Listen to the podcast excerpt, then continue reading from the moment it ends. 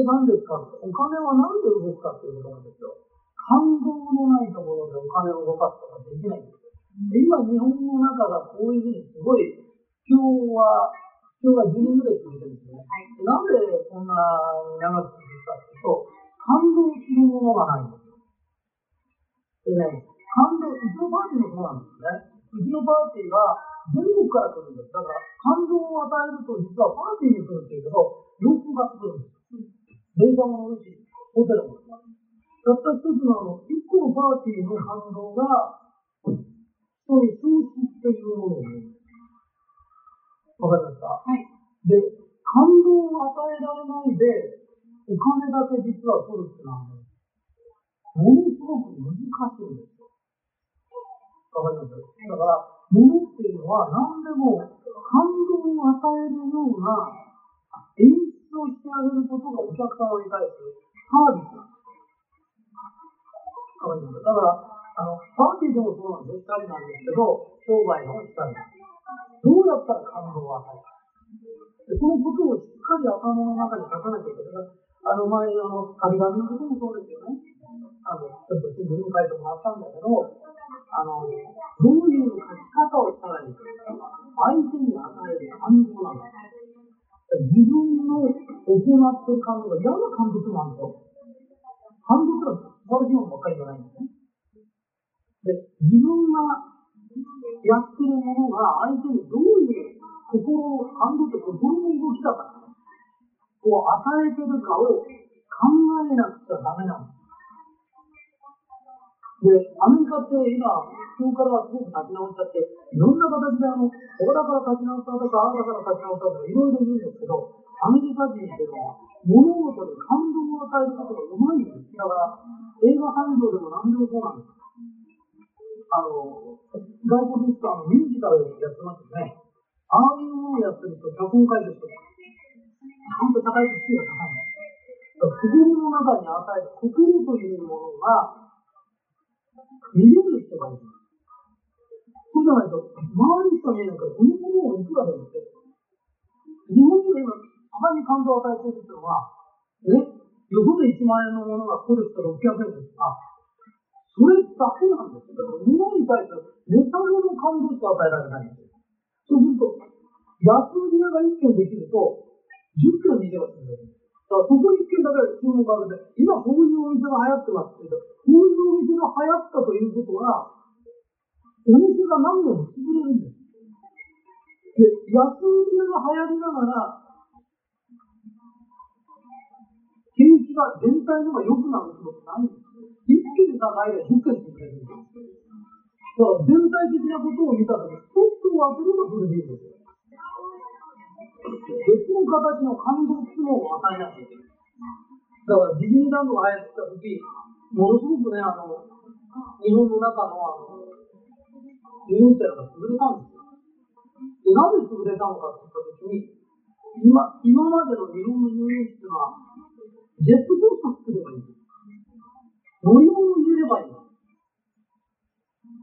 で、それを提供するもんだと思ったけど、ディズニーランドは、入り口に入った時から元国の国なんです。だから、知らない人はディズニーランドを見たとき、ディズニーランドだと思ってますよね。だけど、あそこの地下ってすごいんですよ。食い物屋があるってことは、食い物を運んでくる人がいなきゃいけない。でも、食い物を運んでくるトラックを見たら、人間って目が覚めるんですよ。わかります？だからそういうのがちゃんと地下に入れるようになってるんです。ね、だから掃除もしなきゃいけないんです。でも、掃除する人も、ディズニーランドにふさわしいようなパフォーマンスしながら掃除するんです。わかります？そこまで考えてるんです。で、トータルと取った時、もう本当にこう、田舎のおばちゃんみたい田舎のおばちゃんがいけないんじゃないよ。田舎のおばちゃんは田舎のムードなんです。で、それが入り口にいたり、アイスクリーム売ってたりすると、ムードがダメになっちゃうんですよね。心の中の感動っていうものを、どうやって感動させられるかっていうの考えて考えているんですよ。だから、あのー、日本の中でも、いっぱいの設備が整ってるとこあるんです。それでもディズニーランドに勝てないんですよ。ジェットコースターだけならうちの方が世界一だとか、ね、絶叫マシンは今、日本人は比較ができないから、怖いっていうのは誰がやっても怖いんですよ。これもあれ、これ感動ですよ。これの動きなんですよ。比較的怖いっていうのは誰でも持ってるから、ジェットコースター何メートル落っこちますとか、高いとこから下でやって落ちるそれは感動するんですよ。ね、絶叫マシンの感動と安売りの感動できるんですよ、簡単だから。そうじゃなくて、心がウキウキしてしまうような、忘れられないような、お土産で買ってきたくなるような、そういうのがディズニーランドに比べて落ちるんですよ。だから、たった一つとってもそうなんです。わかりますか？だから、うちのハンバーガーうまいのハンバーガー、ハンバーガーか。ハンバーガーうまいの。正直言って日本人って味覚がいいんですよ。ちょっと腕のいいやつだと、あの、マクドナルドよりうまいのが作れるんですよ。うちのはうまいんだけど、違うんです。あの、容器ね、笑顔、ね、だから、あの、一つの、あそこディズニーランドみたいなもんなんです。作り。その感動を与えるということをやってないんですよ。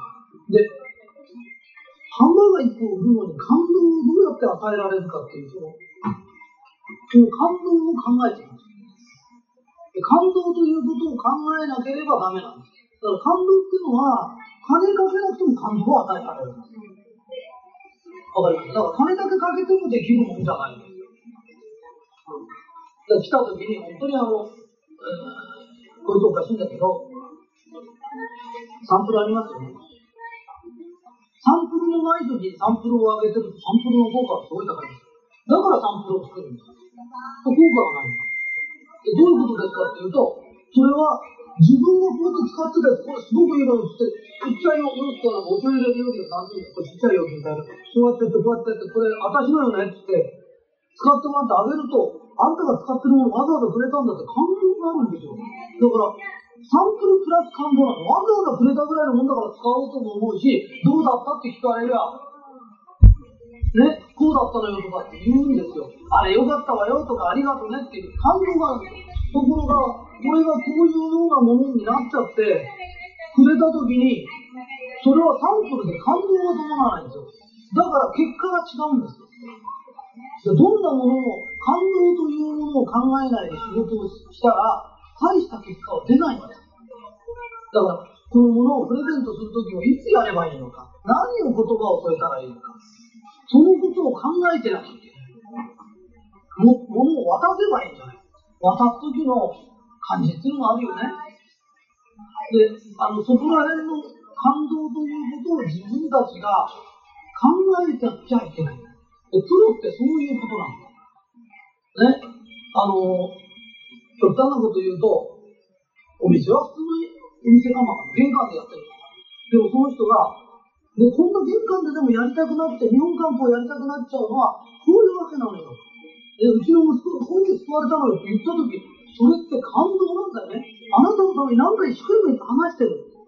それって感動なんだ。だよくね、すごいいいところの奥さんとうちの仕事やってたりなんかする。これはもうお金の問題じゃないんだ。社会に対する参加なんだ。そういうつもりでやってると感動が与えられるんですよ。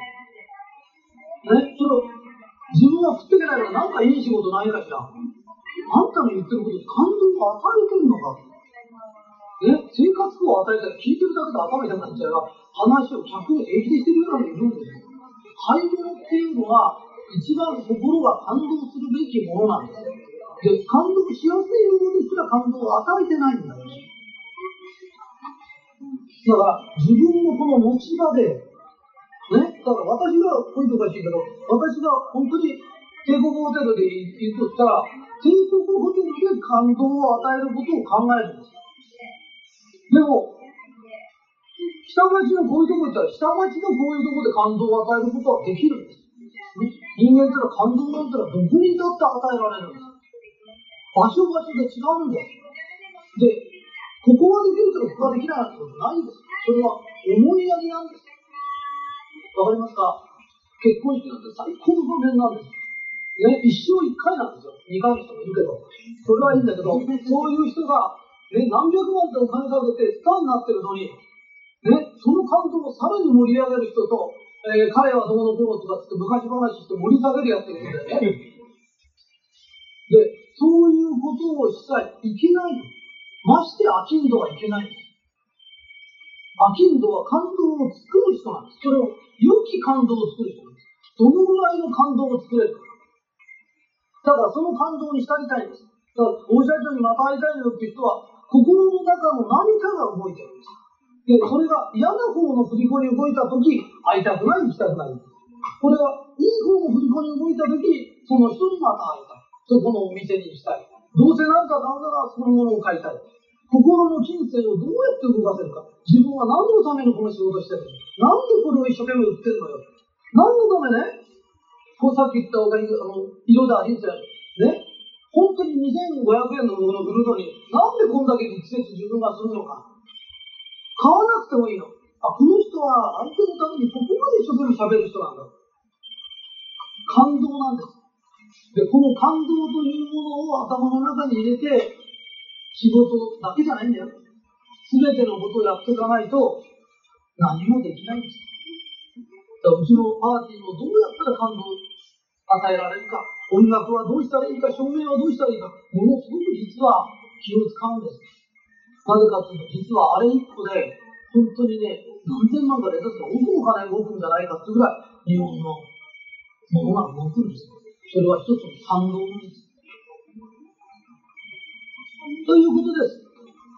終わります。はい、ありがとうございました。はい、おはようございます。おはようございます。えっとですね、先ほどですね、ビデオ反対になっちゃうんですけど、感動っていうビデオを撮った後なんですよ、今ね。それで、えー、この前演出という話をしたんですよ。それで、演出は感動であるっていうことなんですけど、はい、えー、実は演出のビデオもまだ撮ってないので、見たことない人がいっぱいいるということなんですよね。はい、それで、あの、じゃあ演出の感動じゃないかっていうことです。えー、そのことを、えもし感動のビデオに見られる方は、まあ、演出と感動であるっていうことを覚えてください。あの、私は青森が好きでよく青森に行くんですよ。で、青森のですね、あの、イカ屋のおばちゃんとかってですね、一夜干しのイカ売ってるんですけど、非常に美味しいんですよ。はい。で、1枚100円とか200円です。時によってそばが違う えーただまあ、相当大きい、この大きいのはイカでも250ぐらいの味です。はい。で、非常に美味しいでしょ。でどのぐらい美味しいかっていうと、もう、今まで食べたイカの中で一番美味しいぐらいなんです。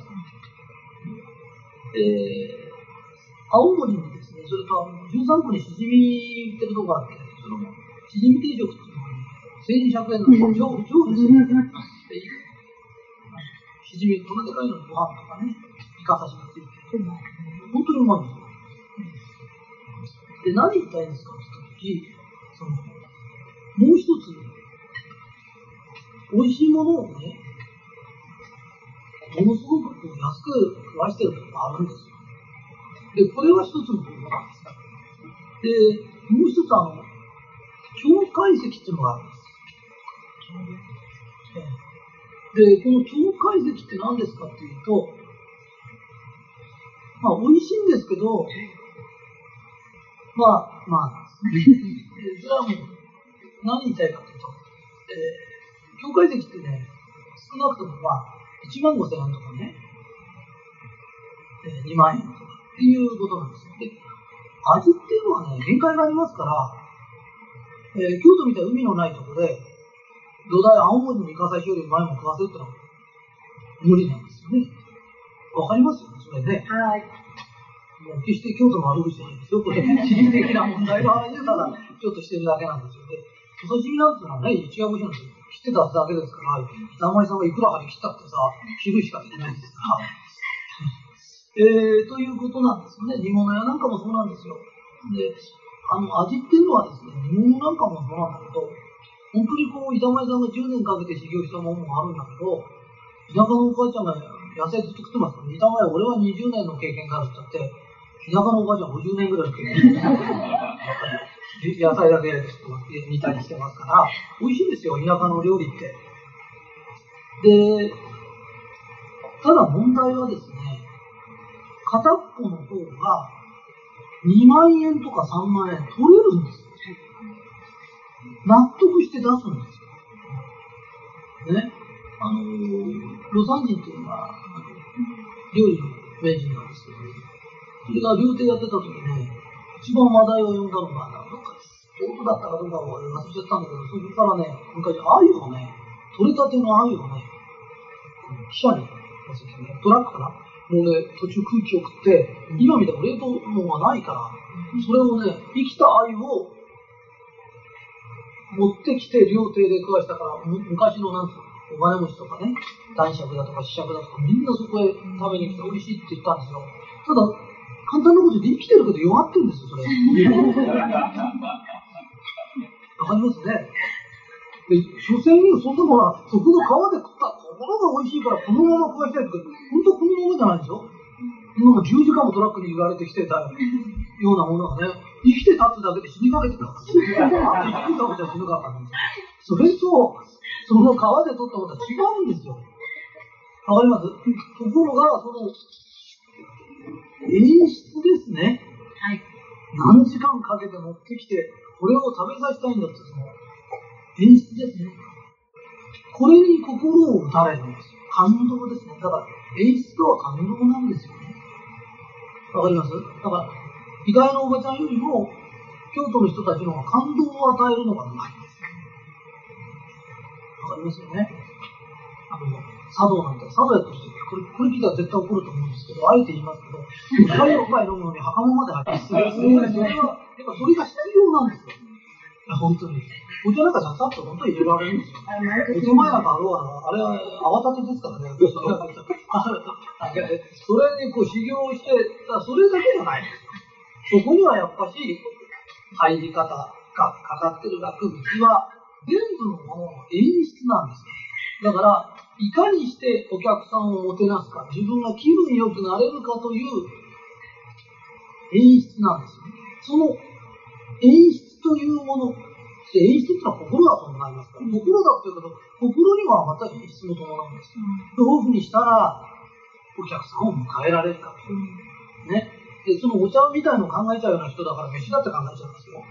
お茶一杯だったらあの俺考えたんだから、ご飯なんか食わそうとしたら大変なこと考えて、大変なことするんですよ。それが言いたいだけなんでね。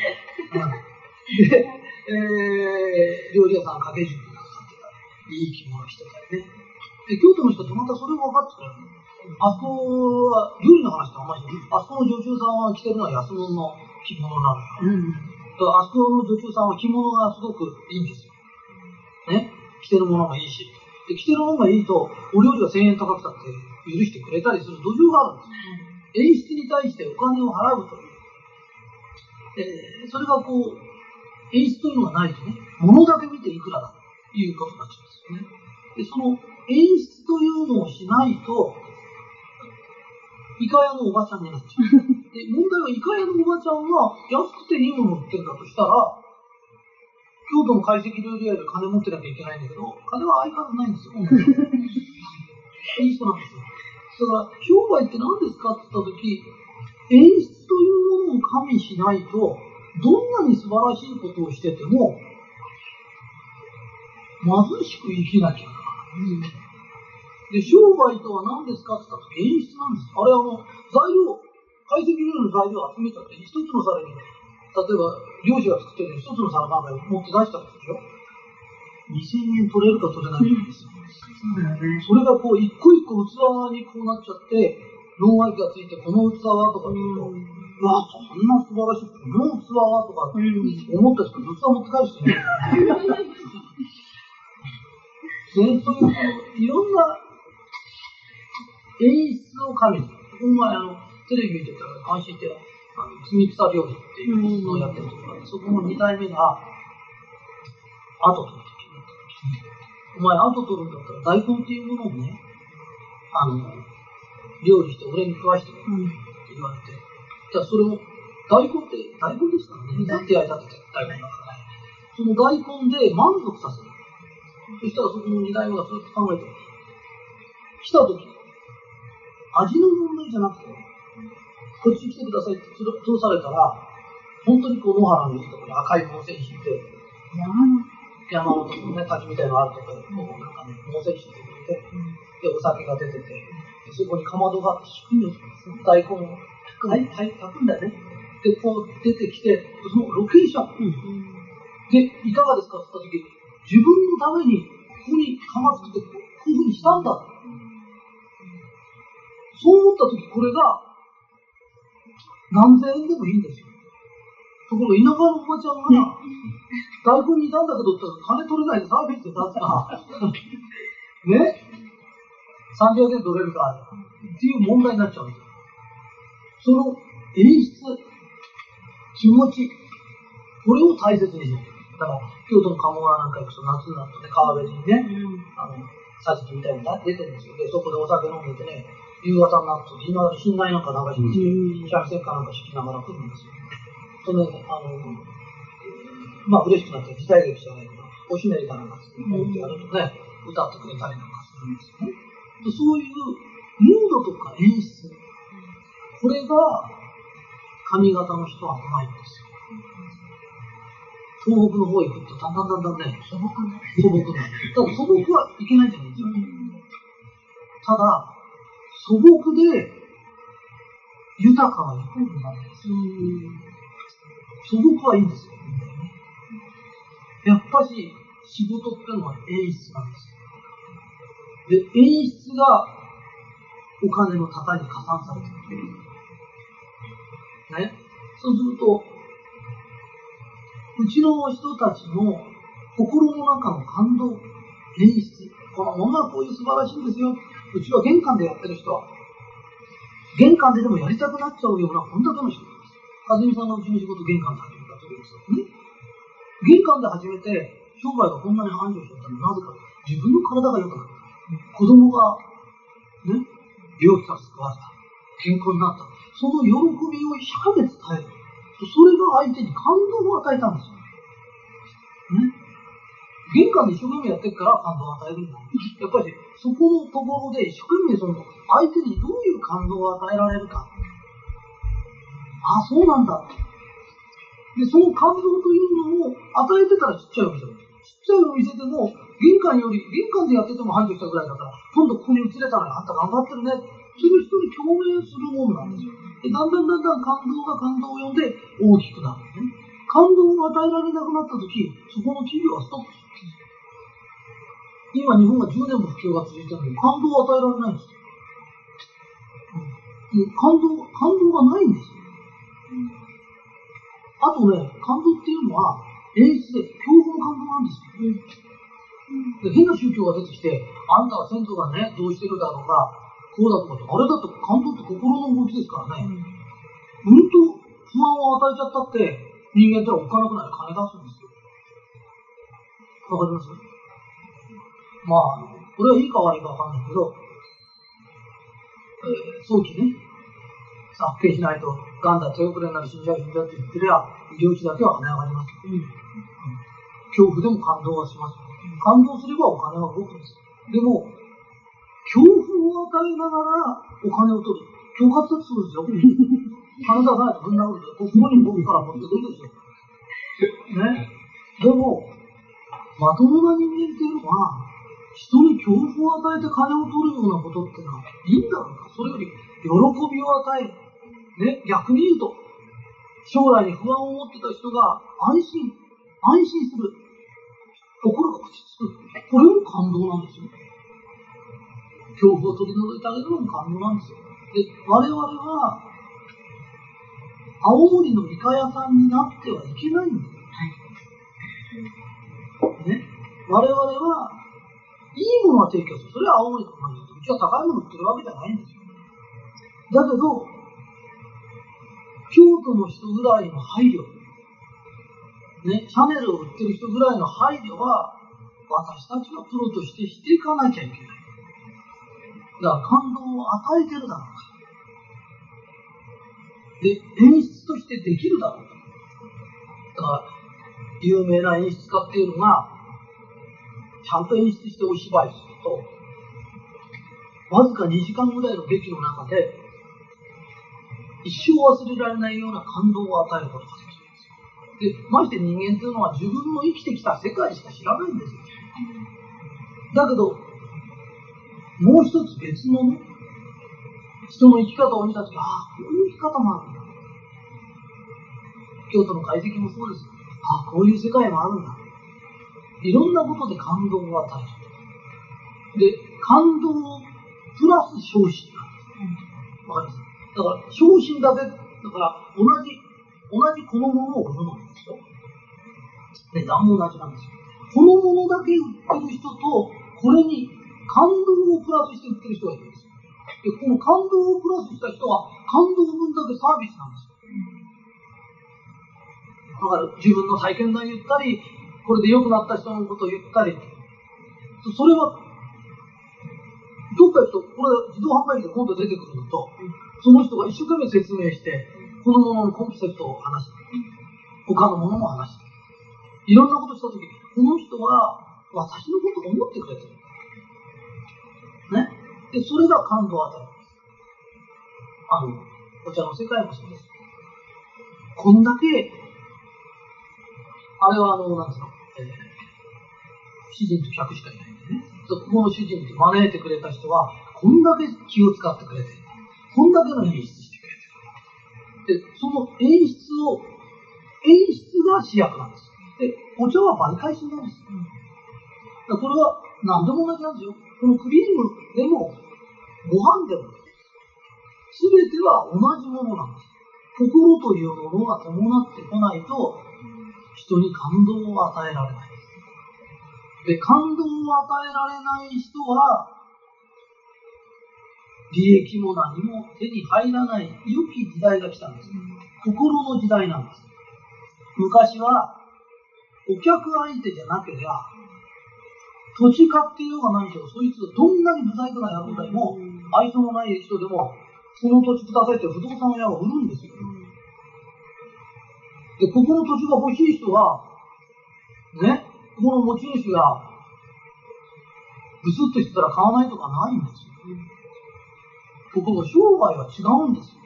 愛想の悪いやつから物買わないんですよ。ね。だから、株とか土地とかっていうのは、ずーっと考えてて、ほら当たった。ね。この土地ほら上がったじゃない。ね。そうすると、コツコツコツコツ商売やってるやつがアホに見える時があるんですよ。自分がすごく頭がよく見える時があるんですよ。でもそんな時代は終わったんですよ。もう二度と来ないんです。あんな時代来ちゃいけないんですよ。ね？だから一昔前、金持ちは金に汚いだとか、金持ちは愛想が悪いだとか、金持ちは威張ってるとか、そんなことが通ったんです。これからはまともな商人しか通らないんです。ってことは、どっから見てもケチだ。どっから見ても愛想が悪い。どっから見てもえばってるようなやつから物は買わないんです。わかりますか？ね。で、社長がえばりにいてるようなやつってどっか社員にもそういうところがあるんです。その波動を出せる。そういうとこはダメなんです。やっぱしね、演出とは感動である。感動は何から与えられるか愛なんです。最終的に愛のない感動なんていうのは与えられようがないんです。愛のない感動は何ですか？恐怖なんです。必ず人が恐怖を覚えるようなことを言うんです。立派なことを言っても帰りがけに、あんた、あんたしばらく交通事業に気をつけなさいとか、必ず言うやついるんです。おかしなこと言うんです。悪魔のささやきです。ね、人に恐怖を植え付けといて、いいことなんかないんです。いい感動を与えて帰らなきゃいけないんです。ディズニーランドなんか恐怖なんか一つも植え付けないですよ。ワクワクする。ワクワクするんです。それでまた行くんです。だから、これからは、事業家とか商人、我々は商人なんだけど、心の伴わない演出をしたらダメです。それから、頭だけ使ってりゃ金持ちになれるのも無理です。明治の時はそうだったんです。人柄が悪かろうがなんだろうが、学校の成績が言うから本当に出世できた。それの名残で、そうだったもんだから、いくら威張ってるようなやつだろうがなんだろうが、いい学校出てると本当に出世したんですよ。そういう時代があったんですよ。で、それがずっと続いたもんだから、今親は子供がこういうりゃいと思ってるんですよ。上役も出世、侍ジャケットの言い方。人柄が悪かろうがなんだろうが、上役になって下のみんなピクピク聞いてなかったんだ。いけなかったんだ。今、大物な上役がいたら会社辞めます。うん、部下が誰もついてこないんですよ。部下ついてこなかったら、その人クビになります。いくら学校で成績が一番でも、人柄が悪い奴が通るような時代じゃないんですよ。サラリーマンでもそうです。で、世の中変わってきたんです。で、心を伴って変わってきたんです。で、心を伴って何かをしたとき、それに対して値をちゃんと払ってくれる時代が来たんです。だんだんだんだんいい時代になってきたんだっていうことです。で、話が、かずみさんが聞きたかった話とずれちゃったらごめんなさいね。うん、全く、とってもよくわかりました。だから私たちはお客様に感動を与えなきゃいけないんです。ね、どんなことでもそうです。だから、これ言うとおかうちパーティーやってるのに、パーティーも一生懸命感動を与えてるんです。で、パーティー一つ見ても、感動を与えられないんです。何でもそうなんです。全部がダメなんです。感動という感性なんですよ。思いやりなんです。歌と同じなんです。一曲歌ってやったんです。みんな下手なんです。おしなべて、こんなもんですよね。うまいねったって、みそらし悪いと思ったらダメなんです。でも感動なんてのはね、歌と駆け足は天性なんです。でも思いやりはどんどん出てくるんです。演出もどんどん出てくるんです。ラスキーになった時に湯水のことも出てえー、お釈迦様がこの世の中は苦であると悟れまして、世の中は苦なんだ。世の中は大変なんだ。大変なんだ、大変なんだって言ってたお釈迦様が、えー、菩提樹の木の下でですね、菩提樹の木の下、うん、ちょっとごめんなさい。えー、サラソウジか。えー、サラソウジか。サラソウジの木の下で死ぬ、死ぬんですよ。死ぬ前に何言ったかっていうと、世の中は美しい。ね、周りの景色見て、この地球は美しいんだ。うん、それから、人生は甘美だ。甘美。甘くて美しいんだ。うん、これが、世の中は苦であると悟れ悟れってずっと言ってた人が死ぬ前に言った言葉が、本当は、この地球ってね、花も咲くんですよ。夜になるとね、月夜も綺麗なんですよ。わかりますか？ね？昼間の景色もいいんですよ。春もいい、秋もいいんですよ。神様の最高の演出の中に俺たちは生きてるんです。この地球こそは本当に美しいんですよ。で、人生も本当はいろんな波乱万丈いろいろあるけど、実にね、賛美なんです。